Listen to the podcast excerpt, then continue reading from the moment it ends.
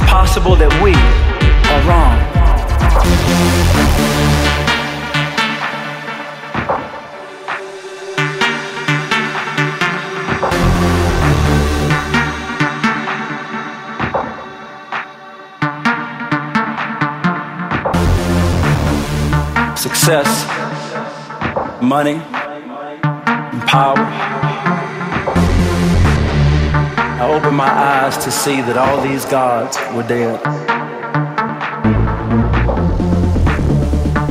I had been duped, hoodwinked, bamboozled. This time, the false savior was me.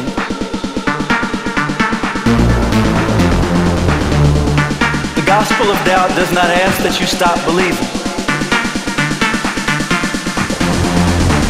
It asks that you believe a new thing, that it is possible not to believe.